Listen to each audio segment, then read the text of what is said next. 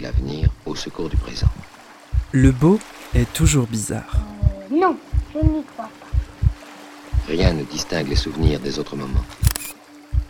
Le bizarre est souvent beau. C'est cette bizarrerie qui le fait être particulièrement le beau.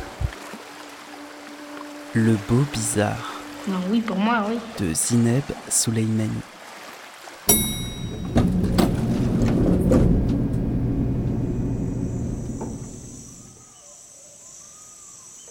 Bonjour à toutes, bonjour à tous. Bienvenue dans le beau bizarre, un espace sonore libre et hybride, un espace qui n'épuise jamais la question.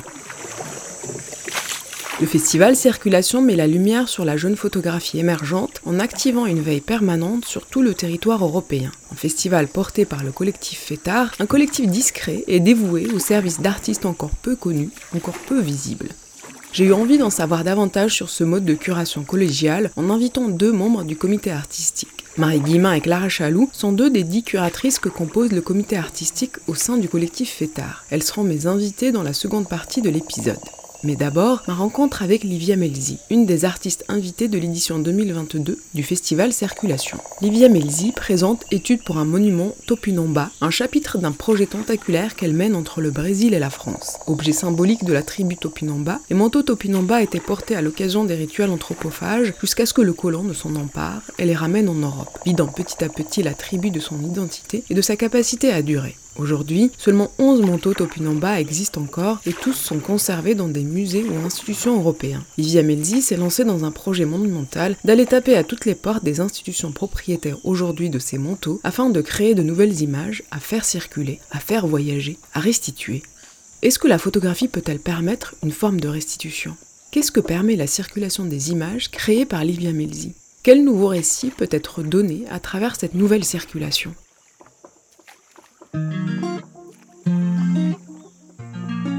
Livia Melzi, vous êtes l'une des 30 photographes présents dans l'édition 2022 du Festival Circulation, organisé par le collectif FETAR. Avant de revenir sur le travail que vous présentez ici, il faut dire que la photographie n'est pas votre formation initiale. Vous êtes d'abord diplômé en études océanographiques au Brésil où vous êtes né.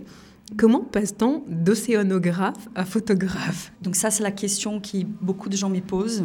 Comment, euh, comment j'ai passé de l'océanographie à la photographie Mais en fait, j'ai jamais passé.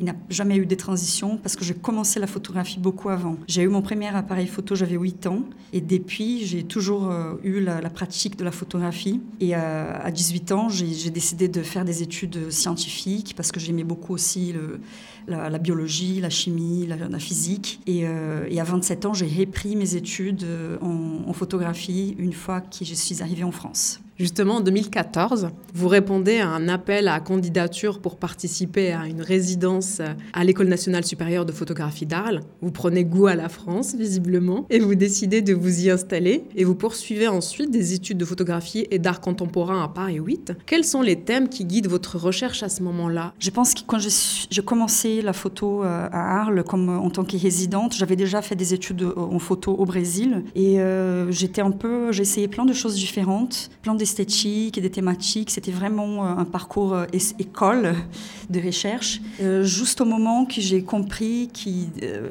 tout mon intérêt, mon univers, il était vraiment euh, scientifique. Je ne pouvais pas laisser de côté euh, ces regards directs et cartésiens, on peut dire, de, de, la vie, de, de, toutes les thématiques que, qui me traversent. Et mes premiers projets, euh, pour mes premiers projets plus, plus concrets, c'est vraiment, ça commence en regardant les images des naturalistes, donc des naturalistes français, euh, la plupart, qui partent au Brésil au 19e siècle et qui vont euh, faire une quantité d'images, des aquarelles, euh, des dessins, et qui vont vraiment commencer à décrire le territoire brésilien. Et c'est en posant mes regards sur ces archives que je commence à comprendre les sujets que j'aimais bien mettre en question ou quelle façon j'aimerais bien euh, utiliser la photographie, de quelle façon, quelle esthétique suivre. Depuis, vous exposez dans plusieurs salons, galeries et festivals. Vos expositions sont à chaque fois différentes, mais donnent en creux à lire les mêmes questionnements autour de l'archive, de la transmission du savoir, autour des rapports qui guident la production, la circulation et la conservation des images, autour des mécanismes aussi de domination qui peuvent peut-être des fois être en jeu. Euh, récemment, vous avez remporté le premier prix au Salon de Montrouge pour votre travail Qu'il était bon, mon petit français. Un des chapitres, je crois, d'un projet plus large que vous menez entre le Brésil et la France. Ici, au festival Circulation 2022, vous présentez un autre chapitre que vous avez intitulé Études pour un monument Topinamba. Un travail tentaculaire, donc, qui ne cesse de s'enrichir au fil de vos recherches autour des manteaux Topinamba. Est-ce que vous pouvez nous présenter ce travail et l'histoire de ce manteau? Oui, avec plaisir. Voilà. Donc toutes, euh, toutes ces, dernières années, euh, c'est toujours le même projet, mais comme euh, vous avez bien dit, c'est un projet tentaculaire. J'ai beaucoup aimé ces mots parce que c'est vrai. moi, je pense en chapitre et donc pour le Salon de Montrouge, j'ai présenté un chapitre. Et pour le Festival Circulation, j'ai décidé de, donner de faire un pas arrière. Je ne sais pas si on dit ça en français, je pense.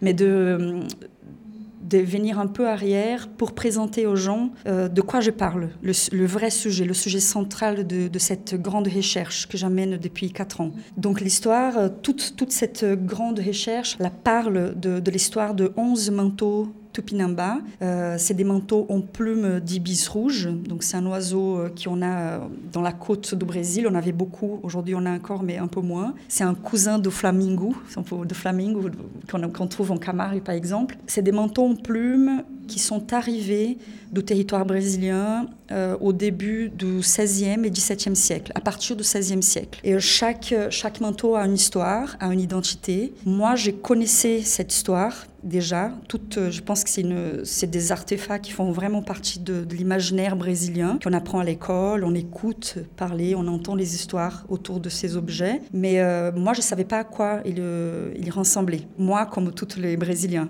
parce qu'il n'y a aucun manteau au Brésil.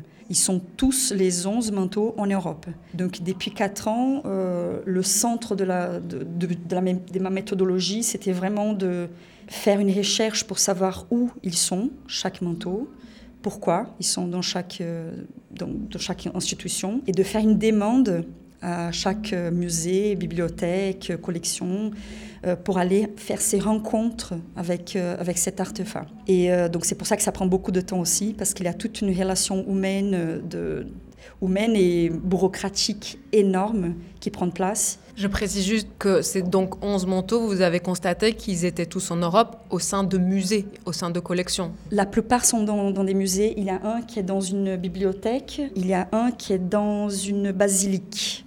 Voilà, au sous-sol d'une basilique en Italie. Donc moi, je commence cette recherche d'une façon très, avec une question, une, une envie très simple. C'était vraiment de faire un portrait de chaque manteau dans son endroit euh, contemporain, là où il est aujourd'hui, dans son endroit de conservation. Donc quand on regarde les images, on voit que euh, j'essaye vraiment de garder le dispositif muséal qui garde, qui conserve chacun de, ces manteaux. Ce soit des tiroirs, ça sera de support ou, ou, une vitrine. Voilà, on a plusieurs vitrines différentes. Donc pourquoi je m'intéresse à ces, manteaux en plumes bah, Une fois que je ne suis pas indigène, je suis une femme blanche, c'est parce que c'est des manteaux euh, qui sont partis déjà du Brésil euh, au tout début de la colonisation, et c'est des manteaux qui étaient utilisés pendant les rituels anthropophages. Et euh, l'anthropophagie, le, le mot anthropophagie, il traverse toute l'histoire de, l'art au Brésil, surtout depuis euh, le, modernisme brésilien, depuis la semaine de l'art moderne euh,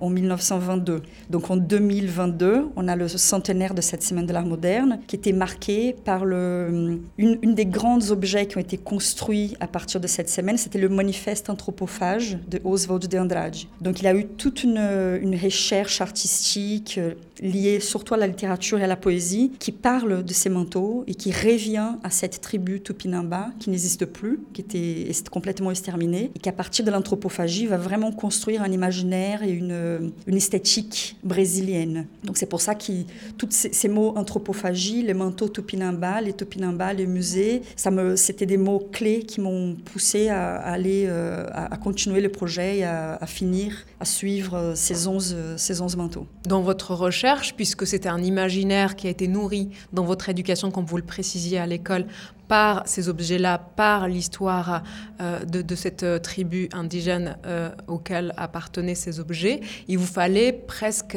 créer des images qui correspondaient à l'imaginaire qui s'est nourri, mais qui ne trouvait pas d'images correspondantes au Brésil. Il fallait aller chercher pour construire ces images-là pour vous. Je pense qu'on peut passer par, par cette, idée de, construction, voilà, cette, ces constructions de, ces images, pour savoir qu'est-ce que c'est. Plus que, faire les images, c'était pour moi le plus important de faire circuler ces images. Je pense que ça, c'était un moment clé aussi dans le projet. Euh, c'était le moment qui, que j'ai commencé à envoyer ces images au Brésil, à montrer à mes amis, à faire circuler dans les festivals, parce que la plupart des manteaux Tupinamba, ils sont pas exposés. Parmi la collection, il n'y a que trois des onze manteaux qui sont exposés de façon permanente par le musée, et tout le reste reste euh, enfermé à sept clés, comme on dit au Brésil, euh, dans les réserves des musées. Donc c'était vraiment pour moi important, de, surtout dans les moments politiques euh, qu'on a, qu'on vit au Brésil aujourd'hui. On a vraiment une politique euh, complètement violente avec la communauté indigène. Pour moi, c'était important de soulever ces symboles de force qui, qui on a, qui c'est à, à, nous. C'est à nous, je me considère brésilienne, mais c'est au Tupinamba, et, qui sont ici, finalement, enfermés, et qui, qui font partie des qui c'est des objets très très précieux de, collection. C'est donc un manteau qui a été porté par la tribu indigène Topinamba lors de rituels anthropophages, comme vous disiez, confectionné à partir de plumes aux couleurs euh, flamboyantes, et qui se trouve aujourd'hui chargé d'une forte symbolique, en tout cas que vous voulez réactiver. Quelle était la fonction de ces objets au sein des tribus? Moi, j'aime beaucoup cette question parce que la réponse, c'est une réponse européenne. Bah, tout ce qu'on a euh, aujourd'hui, et bah, c'est l'histoire de la colonisation partout. En fait, tout ce qu'on a aujourd'hui, c'est des récits européens. Donc moi, toute l'histoire que je vous raconte, c'est des histoires que j'ai lues dans les livres de Jean de Léry. C'était un missionnaire français qui a vécu avec, euh, avec les Tupinamba. C'est en lisant euh, Staden, c'était un Allemand qui a vécu avec les Tupinamba. C'est en lisant euh, Métro, euh, qui c'est un Français, qui, qui, a étudié, qui a fait, son, qui a fait beaucoup d'études sur les manteaux Tupinamba. Donc c'est vraiment un, récit européen. Les images qu'on a, qui nous expliquent, qui documentent un peu l'utilisation des manteaux Tupinamba, elles sont aussi faites par les Européens au, XVIe et XVIIe siècle. Donc, euh, jusqu'aujourd'hui, l'histoire des manteaux Tupinamba, comme l'histoire de beaucoup, beaucoup d'artefacts qui arrivent en Europe, c'est des histoires européennes, c'est des récits européens. Donc, euh, si je, la réponse que j'ai pour euh, votre question, c'est qu'ils étaient utilisés pendant les rituels anthropophages. Pour les indigènes, c'était comme un portail pour accéder à un autre, une autre cosmologie et pour faire circuler l'énergie sociale de la communauté. Moi, euh, depuis que j'ai commencé à lire et que j'ai parlé avec beaucoup de gens, des historiens, des anthropologues par rapport à, cette collection d'artefacts, de, euh, je comprends qu'amener ces objets en Europe, c'était aussi un projet politique pour euh, exterminer cette tribu, qui était une tribu guerrière. Donc sans, sans les manteaux Tupinamba, ils ne pouvaient plus faire les rituels anthropophages. Donc ils n'avaient plus d'identité. Ils ne pouvaient plus s'identifier comme, euh, comme rien. Ils n'avaient plus de, des notions sociales. Et j'imagine qu'ils étaient euh, exterminés très facilement euh, avec ce geste. Donc le fait que cette collection elle est en Europe aujourd'hui, ça nous raconte aussi un projet politique qui continue euh, encore aujourd'hui. C'est un geste euh, récurrent. Ici, euh, à l'espace qui vous est dédié au Festival Circulation, on reviendra sur la scénographie et sur la composition et notamment sur l'éclairage. Mais là, nous sommes toutes les deux face à, à sept photographies, à sept de vos photographies de, ces différents manteaux. je devine que voilà, il y, a eu ces mises en scène dans les musées où ils sont accueillis. Est-ce que vous pouvez nous présenter les lieux où, vous avez composé, créé vos, photographies de ces manteaux et pourquoi il y en a que 7 alors que vous aviez précisé 11. ah oui, donc on a 7 exposés parce que euh, les 11, les, les, trois autres qui manquent, ils sont dans la réserve du musée de Copenhague, le musée national. Et depuis que j'ai commencé le projet, donc en 2018, j'essaye d'accéder à cette réserve et pour l'instant, c'est impossible. Euh, mais je, continue, à insister parce que je pense qu'un jour, ils vont me laisser, ils vont dire OK, allez, vas-y. Mais euh, c'est pour ça qu'il manque encore euh, un grand manteau qui est dans la réserve et trois petites, non, pardon, deux petites manteaux qui, je sais pas comment on dit ça, c'est comme des bonnets qui vient que dans la tête. Une, étoffe sur la tête, un espèce d'étoffe comme un petit chapeau, voilà. Mais c'est pas des grands manteaux. Pour cette collection des grands manteaux, il manque euh, que un. C'est ces, ces, grands manteaux qui étaient faits sur mesure pour le roi de, de Danemark à l'époque et qui restent euh, conservés dans, le, dans, la réserve de, de, musée de Danemark. Donc pour, pour vous présenter, on peut peut-être on peut aller euh, ensemble. Donc la première photo ici, euh, c'est le manteau qui est conservé à la réserve du musée de Quai Branly. C'était une, de, une des, des, institutions plus compliquées aussi d'accéder. J'ai pris plus d'un an pour avoir l'autorisation. Et c'était vraiment, euh, c'était vraiment une, une, expérience assez atypique par rapport aux, autres, aux autres images. Parce qu'il avait un agent de sécurité à côté, il avait les commissaires à côté. Et comme toutes les autres, j'ai signé beaucoup, beaucoup de papiers. Et ça, je pense que c'est un point très important quand on parle de, la photographie, si on commence à venir vers la photographie. C'est que moi, euh, j'ai réalisé en faisant ces projets que les musées, ils sont pas que propriétaires de manteaux Tupinamba et des autres artefacts, ils sont aussi propriétaires des images. Chaque fois que je montre cette collection d'images, il faut que je dise à chaque institution. Ils sont toujours au courant comment, pourquoi ces images sont montrées. Et ça, je trouvais assez impressionnant comment euh, il y a le pouvoir euh, avec l'objet, mais il y a aussi toute la question de pouvoir liée à la circulation des images de, de ces manteaux. Voilà, donc là c'est le Quai euh, qui ont une collection d'archives magnifiques sur le, le manteau Tupinamba. Je vais venir aux archives plus tard. À côté, on a le, musée de couture de Bâle en Suisse, le musée d'ethnographie et histoire naturelle de euh, Florence, ça, c'est une des manteaux qui sont toujours exposés en salle. Là, nous sommes au sous-sol de la basilique de San Lorenzo, à Florence aussi. Là, euh, on a le manteau qui est exposé dans la salle Amérique euh, au musée de Cinquantenaire à Bruxelles. Je pense qu'ils ont changé le nom, c'est musée d'histoire maintenant. Là, c'est la bibliothèque Ambrosienne à Milan, en Italie. Et euh, le dernier, c'est le manteau qui est exposé dans la salle Amérique du Sud à Copenhague, en Danemark. Et je crois que tous ces manteaux, tous les objets ne sont pas tous exposés en collection permanente ou visible. Vous avez dû ressortir certains objets pour les mettre en scène pour votre prise de vue. Oui, il y a, il y a parmi toute cette collection, il n'y a que trois qui sont exposés de façon permanente. Donc le reste, ça, même s'ils sont dans un dispositif comme à Milan, il est, il est dans un dispositif d'exposition, de, dans une vitrine. Mais il n'est pas, euh, il pas ouvert au public. Donc il faut faire une demande pour accéder à cette pièce. La chose que j'ai ressortie, la, collection que j'ai ressortie, c'est les archives. Parce que là, c'est Là, on, on, peut dire que c'est le premier chapitre. Moi, je considère ça c'est vraiment le premier chapitre. Le deuxième geste que j'ai fait euh, avec ces projets, c'était d'aller dans les archives de chaque institution. Donc là, c'était vraiment un deuxième pas, une deuxième demande de, photographie. Donc j'ai signé encore plus de documents. Et petit à petit, comme c'est des artefacts qui sont arrivés avant l'invention de la photographie, j'ai réalisé petit à petit en photographiant les images faites par chaque institution qu'on peut raconter l'histoire de la photographie. Euh, à travers ces archives. Ça, je trouvais assez impressionnant parce que je n'avais jamais vu un objet brésilien qu'on pouvait vraiment voir toute l'évolution de la technique photographique à travers un seul objet. C'est pas le, pas un seul objet, mais c'est le même objet toujours. Et euh, donc à, à, Bâle, par exemple, on a des plaques, euh, des plaques en verre euh, du début du siècle. On a de moyens, de négatifs moyen format, grand format. Au Quai Branly, on a, on a plein, plein, plein de fiches noir et blanc, euh, argentiques. Mais on a aussi une collection de diapositifs magnifiques des années 80. Et voilà, comme ça, c'est une deuxième collection que j'ai fait. Donc j'ai fait une photo d'une photo à chaque fois.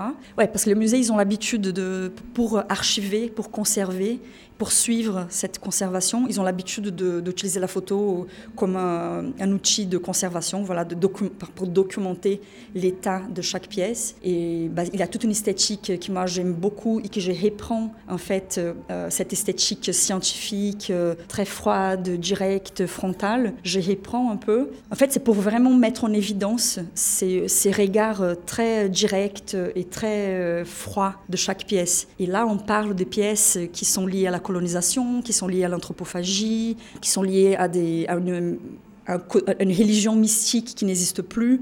Donc il y a plein de subjectivité et de violence derrière chaque objet. Et j'ai choisi quand même de reprendre ces regards scientifiques que chaque musée fait à chaque fois avec les manteaux, avec tous les, les, objets de musée qui sont conservés et euh, reprendre dans chaque, euh, dans chaque portrait. Donc c'est pour ça qu'on a des images très directes et très froides, si on peut dire comme ça. Oui, c'est ça. Il faut préciser que vous les avez entre guillemets mis en scène ces, objets pour, pour les prendre en photo. Enfin, il y, a une installation, il y a un éclairage particulier à chaque fois. Est-ce que vous étiez libre de cette mise en scène-là ou vous étiez guidé ou, ou dirigé un peu par les équipes des musées? Non, jamais. J'étais jamais guidée et parfois aidée. Mais euh, en fait, non, il n'y a pas de, de, mise en scène. C'est vraiment. Euh, L'idée, c'était vraiment euh, de garder la réalité, si je, peux, si je peux dire que la photo. Je ne crois pas que la photographie prend la réalité, mais de poser un regard, d'utiliser la photographie de façon plus directe possible pour mettre en évidence les manteaux, mais aussi pour avoir un support visuel pour tous ces discours qui, qui nous sommes en train de, de faire maintenant. Et je pense qu'il a le, il a discours et l'histoire derrière ces images qui sont, très intéressants. Et parfois, je me, pose la question, bien sûr, comme artiste, je me pose plusieurs questions avec ce projet de, de les statuts de, ces images. Et je sais pas, il y a plein de réponses différentes qui, m'y traversent. Parfois, je me dis, bon, c'est des documents contemporains. Euh, parfois, je me dis, c'est une œuvre d'art. Parfois, je me dis, c'est un support d'un discours. Et je pense que c'est tout ça à la fois chaque, chacune de ces images et la collection ensemble. Là, je pense au musée imaginaire. Je pense que c'est pour moi, c'est très, euh, ça me fait plaisir à chaque fois que je mets cette collection de photos ensemble parce que ces, les manteaux, ils vont jamais être ensemble, en vrai. Donc la photographie, c'est à travers la photographie que ces objets peuvent se réunir enfin pour euh, quelques fois pendant des, des expositions, mais ils peuvent être ensemble dans les espaces d'exposition. Pour revenir justement à, cet espace-ci d'exposition où vous êtes euh, installé pour le festival Circulation, c'est un espace euh, qui a un couloir, on peut dire, relativement sombre, qui relie deux salles d'exposition. Il y a un choix précis de la lumière pour éclairer les œuvres présentées. Vos de photographie dialogue avec ce tableau de, je crois, d'Adrien Anmanki, le portrait de Mary Stewart. Pourquoi vous avez fait le choix de faire dialoguer votre travail avec ce tableau et pourquoi dans cette lumière? Ouais, Pour parler de la scénographie, euh, moi, je travaille toujours, je suis sur place tous les temps pour les montages. Et je pense que pour le festival Circulation, l'équipe, elle ne peut plus me voir parce que j'étais là de premier jour de montage jusqu'au jusqu'à l'ouverture. Et je fais ça parce que euh, j'aime bien observer les œuvres qui sont à côté de moi. Comme le, festival Circulation, on nous sommes 30, comme vous avez dit au début. Et euh, je ne savais pas exactement les artistes qui étaient à côté de moi. La plupart du choix, j'ai travaillé avec une scénographe, on avait une maquette et tout, mais il a eu de choix qui, ont été décidés au dernier moment et qui ont été prises vraiment euh, par rapport aux artistes qui sont à côté. Donc moi, j'ai pris la décision, par exemple, de, mettre une lumière très basse, de faire les murs tout noirs, de mettre une moquette. Donc quand on rentre, on a cette sensation physique de la moquette sur le pied et de la lumière très basse et tout est très silencieux et un peu lourd quand même, pour nous amener dans cet imaginaire muséal. Donc un endroit de silence, euh, pas que visuel, mais aussi euh, un silence, il n'y a, pas de, n'y pas de musique, il n'y a rien. C'est les points de lumière et le noir. Donc là, c'est par rapport à la scénographie, euh, il a eu ces choix très silencieux pour euh, faire comme une pause par rapport au reste de l'exposition qui, est très coloré, qui a beaucoup de, beaucoup de thématiques et de sons. Et euh, moi, j'ai vraiment j'avais envie de proposer cette, euh, cette pause parce que c'est un sujet très lourd. Il y a beaucoup de couches derrière et moi, j'ai besoin de compter sur la, la patience des, des, des, des, gens qui viennent voir l'exposition, de s'arrêter ici, de lire le poème, de lire le cartel, de, de regarder chaque image, de se poser plein de questions. Il y a un temps de, pour rester dans cette salle, même s'il n'y a pas beaucoup d'images. Et euh, pour répondre à la question du tableau, pour le festival Circulation, donc j'ai décidé de, présenter le projet, de vraiment de présenter au public le, tout début du projet, qu'est-ce que c'est les manteaux Tupinamba, euh, où ils sont, et de raconter une histoire européenne de ces manteaux. Parce qu'il y a aussi une histoire brésilienne de ces manteaux, contemporaine et ancienne, que je peux vous raconter après si vous voulez. Et en fait, euh, ces tableaux, c'est une, photo euh, très récente que j'ai prise. Euh, c'est voilà, le portrait de Mary Stuart, la reine d'Écosse. Et ce portrait, ce tableau qui est très grand, il est à, La Haye, aux Pays-Bas, dans un musée qui s'appelle Mauritshuis. Donc Mauritshuis, c'était la maison de Johann Maurits. Et je je suis allée voir c'était, c'est qui ces personnages, mais je le connaissais déjà au Brésil. Johann Mauritz, c'était le gouverneur du Brésil au XVIIe siècle. Et c'était un Allemand qui travaillait pour le Pays-Bas. Et il était gouverneur de, nord-est du Brésil, de la région de Recife. Johann Mauritz, il avait une, un cabinet de curiosité incroyable. Et lui, il est un des responsables pour amener les manteaux Tupinamba en Europe à travers son cabinet de curiosité. Donc aujourd'hui, dans, dans son musée, dans le musée, c'est sa maison qui devient son musée, euh, il y a ce tableau de Mary Stuart que j'étais très étonnée de rencontrer cette image parce que ça, me, ça nous montre comment euh, cette, euh, cet artefact lié à un pouvoir indigène au Brésil, au XVIIe siècle, quand le tableau était fait, il nous montre que l'artefact continue à circuler dans la société de pouvoir. Ça continue à circuler dans l'aristocratie européenne. Donc on a le portrait post-mortem de Mary Stuart et elle, elle est rétratée, on peut dire ça en français, comment on dit? Elle est présentée. Elle est présentée. Donc euh, il y a ce portrait de Mary Stuart qui est présenté en utilisant un manteau tupinamba.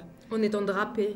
Voilà, en étant déguisé d'Amazon, de, on va dire comme ça. Et j'ai trouvé assez intéressant parce que une fois que j'ai trouvé ces tableaux, j'ai trouvé un deuxième qui est en Allemagne, donc c'est un diptyque en, vrai, en fait ces images. Il manque une autre image qui montre Sophie de Palatina, c'était une aristocrate allemande qui porte aussi, qui pour son anniversaire, euh, a aussi fait un portrait en utilisant un manteau tupinamba. Donc là, pour, ces couloirs, euh, j'ai vraiment proposé au public de, de, faire une première rencontre avec l'histoire des manteaux Tupinamba, avec cette série de portraits, mais aussi de raconter une histoire euh, visuelle européenne de, de, manteaux qui va être euh, en parallèle complémenté, on peut dire, par euh, un poème qui est, très, qui est un peu silencieux dans la salle. J'ai choisi de ne pas mettre de lumière et c'est vraiment, je fais exprès pour le, de le laisser vraiment euh, en, silence à côté. C'est un poème d'un grand, grand poète brésilien vivant, Edmilson de Almeida Pereira, qui, qui un grand poète que j'aime beaucoup, beaucoup, qui a accepté l'invitation de prêter son poème pour cette salle d'exposition. Et c'est un poème qui s'appelle Des retours sur les soleils, qui est écrit euh, a priori au début en portugais, qu'on a traduit, et qui va nous raconter un peu euh, cette histoire, qui va nous parler un peu de, l'imaginaire brésilien par rapport au, manteau tupinamba et tout ce qui reste, tout ce qui reste pour, au Brésil par rapport à cette histoire. Donc c'est un peu, euh, j'ai laissé vraiment le poème en face de ces, de ces images pour faire un contrepoint, un autre point de, l'histoire brésilienne, pas l'histoire européenne qu'on voit dans, la photographie.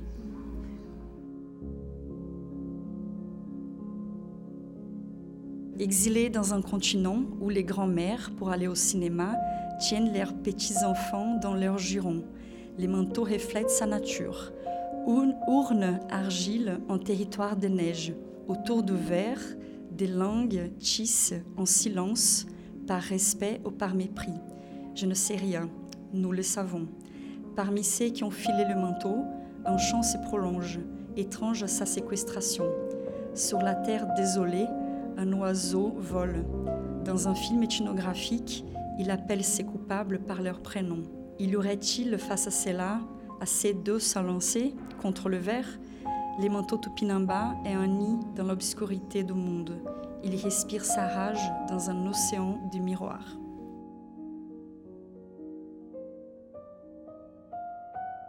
Est-ce que vous savez s'il reste des descendants de la tribu Topinamba et s'ils ont connaissance de l'existence de ces manteaux-là en Europe, de ces derniers exemplaires de manteaux en Europe? Et comment bah, il y a peut-être un, besoin ou une envie de restitution. Aujourd'hui, cette question-là, elle est, elle est d'actualité, notamment vis-à-vis de l'art africain ou d'ailleurs, c'est aussi une question brûlante, j'imagine. Oui, oui, oui, il y a des descendants Topinamba. Moi, je ne savais pas au début du projet. Je découvre... Euh, en 2020, euh, j'étais contactée par une commissaire à Bahia qui m'a présenté euh, qui c'est une descendante de Pilamba. C'est une femme incroyable. Elle est artiste, elle est leader communautaire, elle est mère, elle est plein de choses. Elle a mon âge. Glycelia, depuis quelques années, elle est vraiment dans un mouvement euh, avec sa communauté. Ils sont 200, 250 à, à Serra do Padeiro, à Bahia. Elle est dans un mouvement pour reprendre l'identité Tupinamba qui étaient perdus. Voilà. Et un de ces gestes, c'était de réapprendre à faire les manteaux Tupinamba. Et par hasard, ou par chance, je ne sais pas, Célia a croisé quelques images d'archives que j'ai, que pris des, des, musées. Ces images ont été utilisées dans un ensemble de, d'autres images, mais aussi des récits, parce qu'elle a parlé avec beaucoup de gens aussi. Et, euh, elle a repris le savoir-faire de, de Manteau en regardant les images et en parlant avec les gens. Et si on parle de restitution, ça je trouve que c'est, quelque chose qui, que j'attendais pas du tout au début du projet et, qui m'a beaucoup... Euh, qui m'a beaucoup, qui m'a donné beaucoup de force pour continuer cette, histoire et ces, projets, c'est de, c'est qu'il y a toute une question de restitution liée à la photographie. Donc là, c'est la photographie qui va restituer un savoir-faire. Et Glyceria, depuis, euh, depuis 2020, elle a déjà fait trois manteaux qui ont, comme j'avais dit, il y a une vie brésilienne aujourd'hui, une histoire brésilienne de ces manteaux. Là, on voit sa vie européenne, mais il a toute une vie euh, contemporaine en train de s'écrire aujourd'hui au Brésil. Et euh, donc en septembre, j'ai pars là-bas pour, pour parler, pour aller à cette communauté, pour parler un peu avec Célia et pour comprendre aussi, essayer d'observer, de, de, comprendre la place de, de ces manteaux aujourd'hui parce que je pense, je sais pas, j'espère, euh,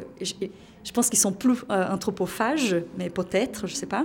Ça, m'étonne beaucoup euh, quel, quel rôle politique, social cette, cet artefact va gagner, va, va avoir. Et je pense que ça sera une un, très très beau nouveau chapitre pour, pour cette histoire, mais qui appartient maintenant à Célia. C'est à elle de, vivre parce que c'est un artefact qui appartient à sa communauté, à son ancestralité, à sa religion. Donc c'est vraiment quelque chose qui, rencontrer Célia, ça m'a libérée aussi de, de, cette thématique. Ça m'a fait euh, comprendre euh, mon rôle de médiatrice de, vraiment être une femme blanche avec plein de privilèges, de pouvoir entrer dans les musées, dans les archives de musées plusieurs fois, de voir en vrai chacun des manteaux, mais aussi de avoir ces pouvoirs, entre guillemets, de enlever ces images des archives et de faire circuler ces images. Et c'est ça, c'est dans cet emplacement qui, que je me trouve aujourd'hui et que ça me convient très bien. Je pense que ça, ça me suffit, vraiment.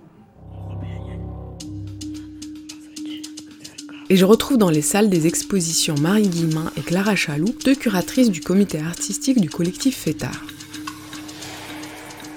Marie Guillemin et Clara Chaloux, vous faites partie du comité artistique du collectif FETAR, le collectif organisateur du festival Circulation ici au 104. Est-ce que l'on peut commencer par présenter le collectif? Alors le, le collectif FETAR, c'est un collectif qui existe depuis 2005, qui a été créé par euh, une bande de filles qui se sont retrouvées à faire un état des lieux où en fait la photographie émergente n'avait pas de place. C'était il y a 15 ans, donc c'était véridique. Et euh, elles avaient envie de trouver euh, des espaces pour, pour représenter cette photographie et accompagner des jeunes photographes en début de carrière. Et donc ça a commencé par euh, plein de petits pop-up d'expositions un peu partout, dans des endroits, euh, c'est allé dans des caves, dans des maisons, dans la rue. Enfin, c'était vraiment euh, là où il y avait de la possibilité et ça a grossi, ça a pris de l'ampleur. Elles ont su trouver les bons lieux, les bons photographes, la, bonne énergie qui caractérise le, collectif. Et en 2011, il y a eu la possibilité de créer le Festival Circulation, qui est le festival de la jeune photographie européenne, dont on est aujourd'hui dans les murs et qui ouvre sa 12e édition. C'est plusieurs expositions par an dans toute l'Europe. Et c'est cet engagement euh, pour la photographie émergente et euh, cette euh, niaque du collectif d'être entouré de bénévoles, d'un comité artistique dont on va reparler plus précisément, et de cette envie de défendre les artistes avant tout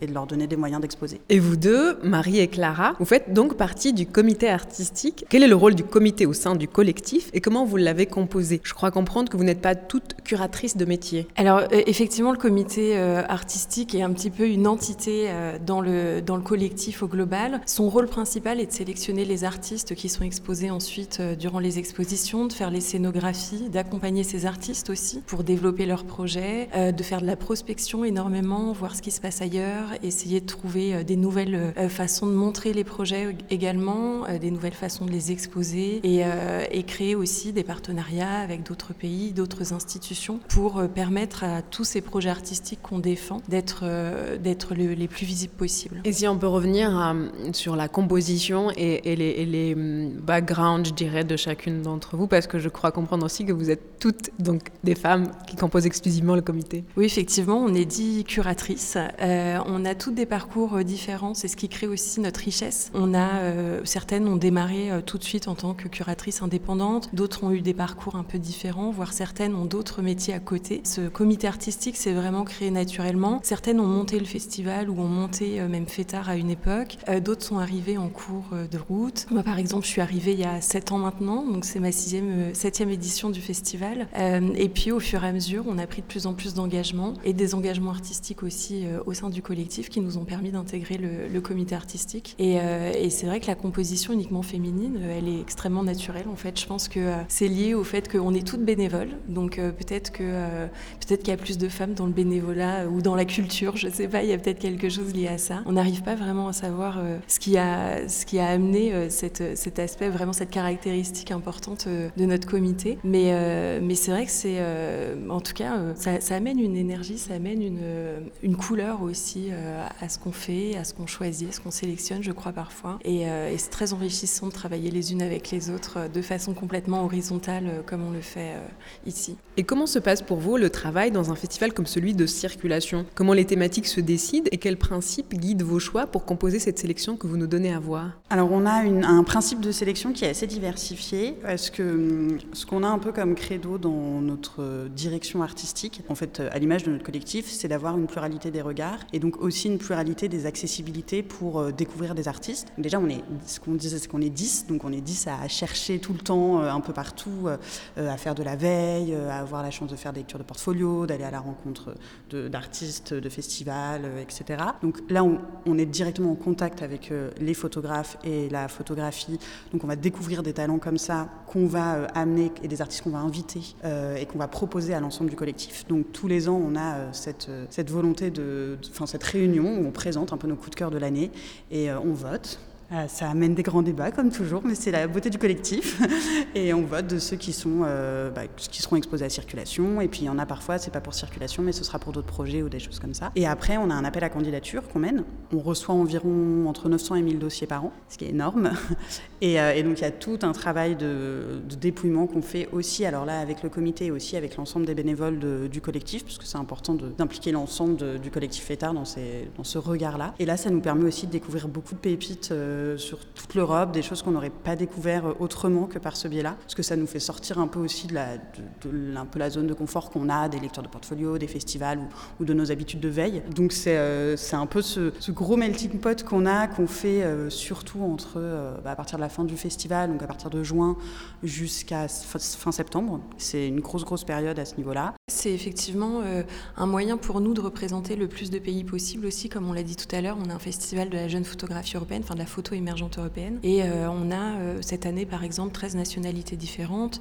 Et on essaie, euh, grâce à ça, grâce à ces deux méthodologies de sélection d'artistes, d'aller aussi à la découverte de zones, de régions de l'Europe qui sont peut-être un peu plus éloignées, un peu moins évidentes, un peu moins liées à notre pays ou, ou des artistes qui viennent aussi moins sur le territoire français. Et on a également un focus chaque année. Cette année, c'est le focus Arménie qui, qui nous permet aussi de donner une vision euh, de euh, la scène euh, artistique, photographique du pays sélectionné avec quatre artistes et des, échanges, des tables rondes sur le sujet pour, vraiment permettre au public de découvrir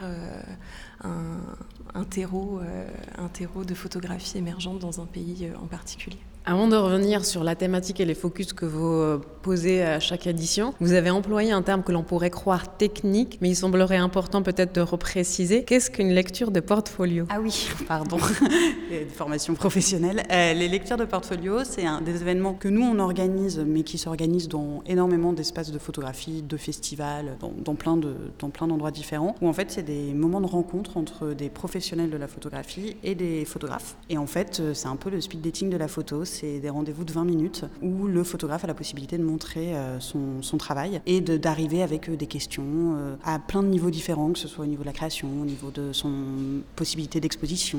Et, c'est un rendez-vous voilà, de 20 minutes. Nous, on y participe du coup souvent. Il y, a il y en a qu'on organise. On en organise à chaque fois pour quasiment tous nos événements. Et on est souvent invité sur d'autres festivals, à d'autres moments, un peu partout, en France et en Europe. Donc on a la chance de pas mal voyager. Et c'est un des meilleurs moyens, parce qu'on est en contact direct avec le ou la photographe.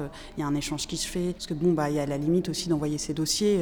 évidemment, on, est, on a une expertise dans le dépouillement de dossiers, de regarder les images, de lire des notes d'intention. Mais c'est jamais la même chose qu'un rapport humain. Donc c'est vrai que c'est très important pour nous de, faire, d'organiser et de faire des lectures de portfolio. C'est c'est un bon biais. On aime bien ça. C'est un vrai moment privilégié, ces lectures de portfolio pour nous, effectivement, mais aussi pour les, pour les artistes, les photographes, qui vont avoir un retour sur leur travail, qui vont pouvoir éventuellement le faire évoluer s'ils ont des besoins particuliers, et surtout qui vont pouvoir se faire repérer par des professionnels de la photo, et donc avoir des possibilités de diffuser leur travail par ailleurs. Pourquoi avoir choisi de vous intéresser à l'émergence, aux artistes qui démarrent, et à quoi vous reconnaissez le potentiel face à un dossier de candidature reçu, comme vous venez de l'évoquer? Alors parfois c'est assez subjectif, le potentiel Hein. Euh, on va regarder bien sûr la qualité du travail, on va regarder euh, la composition de ce travail, le regard du photographe aussi sur le sujet qu'il veut traiter. Et puis euh, surtout, nous, notre méthode, c'est de s'intéresser à la visibilité qu'a déjà eu le photographe sur le territoire français. Là, j'ai pas vraiment en question parce qu'un photographe peut tout à fait démarrer sa carrière de photographe à 40, 50 ans, 60 ans. Donc il s'agit vraiment d'aller chercher ceux qui, voilà, qui commencent, qui commencent un projet, qui commencent un travail photographique euh, intéressant. Et euh, donc certains sortent d'école, hein, euh, sont tout jeunes, et puis, et puis d'autres vont avoir une reconversion professionnelle ou quelque chose comme ça. Donc on regarde ça, on regarde donc s'ils ont déjà exposé en France ou pas, et en fonction de tout ça, on sélectionne ceux qui, qui sont donc les plus émergents. Pourquoi est-ce que c'est pertinent? C'est parce que ce sont des artistes qui n'ont pas encore rencontré le public et que le public n'a donc pas encore vu et qui sont en début de carrière et qu'il faut justement valoriser. Nous, on veut vraiment servir de tremplin à ces artistes-là. On sait qu'avec le festival Circulation, maintenant, on peut leur donner une grosse visibilité, euh, que ce soit médiatique ou euh, grâce euh, à notre présence au 104 tous les ans. C'est vrai qu'on cherche vraiment un peu à les propulser, à leur faire rencontrer d'autres professionnels de la photographie et puis à diffuser au maximum leur travail tout au long de l'année durant laquelle on travaille avec eux. Qu'est-ce qui guide justement un, choix, une sélection, comme vous l'avez précisé, vous êtes 10, 10 regards, 10 singularités, 10 sensibilités, et vous arrivez à trouver euh, une forme de consensus pour composer comme ça une, euh, exposition à, multiples entrées possibles. Mais qu'est-ce qui anime à un moment ou à un autre, dans une direction commune, cette sélection? Comment vous arrivez à créer euh, un consensus en dehors même de, de la démocratie du vote, je dirais?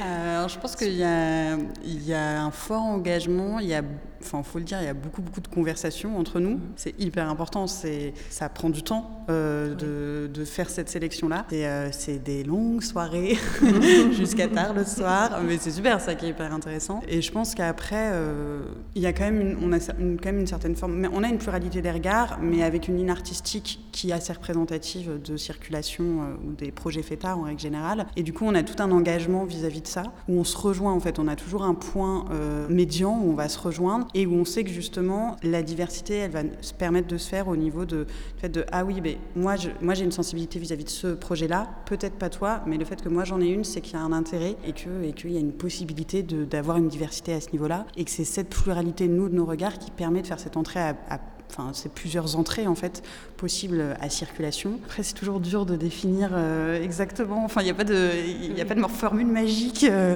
fait, de voir tout ce qui se passe tout le temps. On est tout en veille permanente. Nous, on essaye toujours d'essayer de, voir un peu les tendances qui vont se faire, les tendances de demain, d'essayer de trouver un peu les, les, nouveaux photographes euh, qui font des choses un peu différentes. Donc, bah, forcément, on est toujours en alerte et, et, à se montrer des dossiers, à en regarder, regarder, regarder. Il y a un moment donné où ça ressort et, et on en, et voilà. Et c'est pour ça qu'il y a sur une grande table, on met tout à plat travail, on est ah regarde ça ça marche ensemble, non ça marche plus, si ça remarche, je sais pas.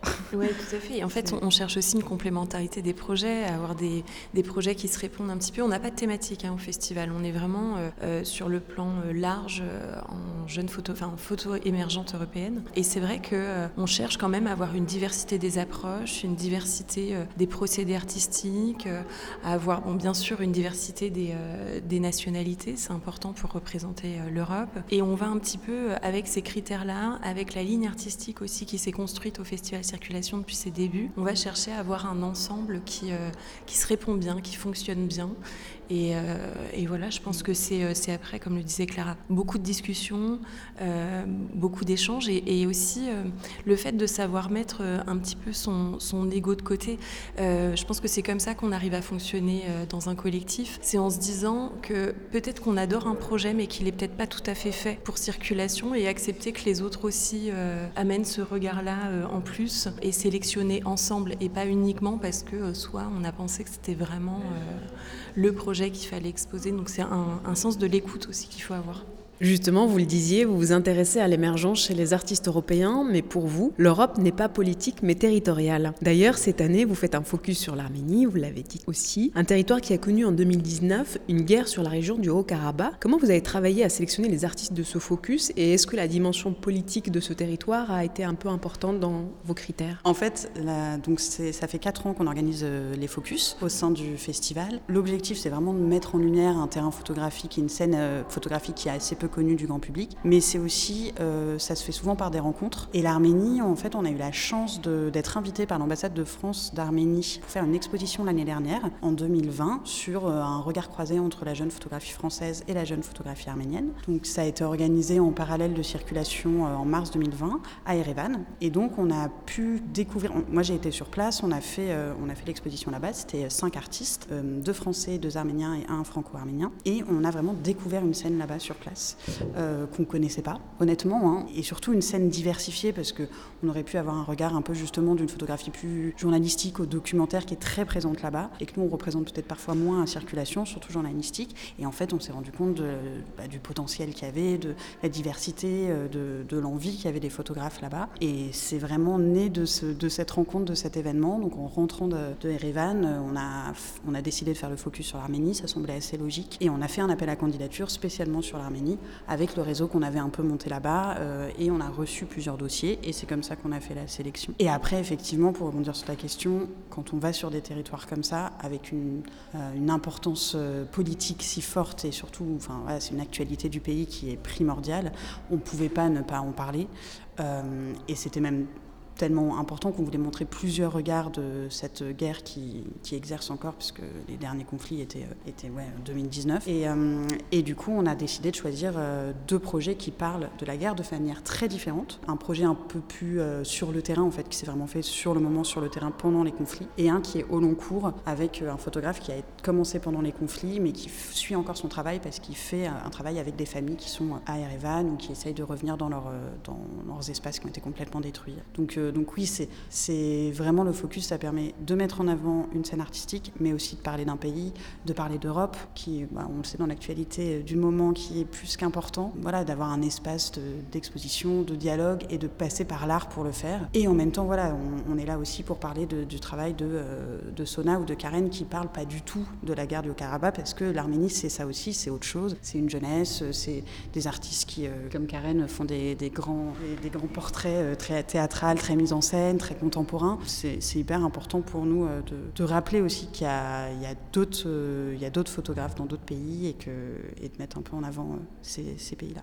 J'invite euh, en première partie l'artiste euh, brésilienne Livia Melzi. Euh, je voulais du coup vous entendre un petit peu sur peut-être son travail ou les motivations peut-être qui ont guidé sa sélection pour qu'elle fasse partie de l'édition 2022 de Circulation. En fait, on a rencontré Livia sur les rencontres photographiques du 10e, qui est un événement qu'on organise dans le 10e arrondissement de Paris tous les deux ans, donc dont on a la direction artistique. Livia a postulé du coup à l'appel à candidature des rencontres photos du 10e et on a exposé une partie de son travail avec Emmanuel Alquin, qui était à la direction artistique de ce projet-là. Et en fait, c'est une telle ampleur le travail d'Olivia. Il y a tellement de chapitres, c'est tellement dense.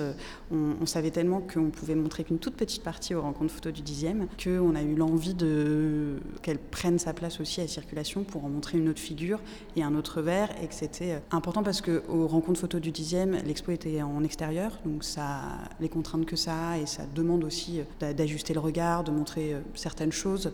Et dans l'espace qu'on peut lui confier à circulation, il y avait cette possibilité plus muséale, qui est une grande part de son travail, qu'on pouvait lui offrir, euh, que ce soit euh, bah, au niveau du discours qu'elle a, au niveau de l'éclairage. De...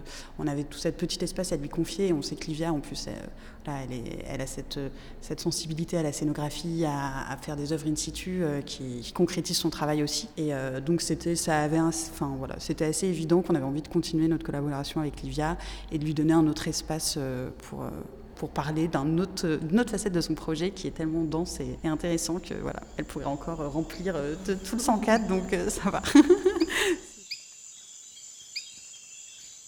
Le festival Circulation 2022 est accessible jusqu'au 29 mai au 104 à Paris. Et le travail de Livia Melzi sera de nouveau visible à Paris, au Palais de Tokyo, en octobre 2022. C'était Le Beau Bizarre, un podcast du studio indépendant Audio Saudi, disponible sur les plateformes d'écoute, et merci de votre écoute.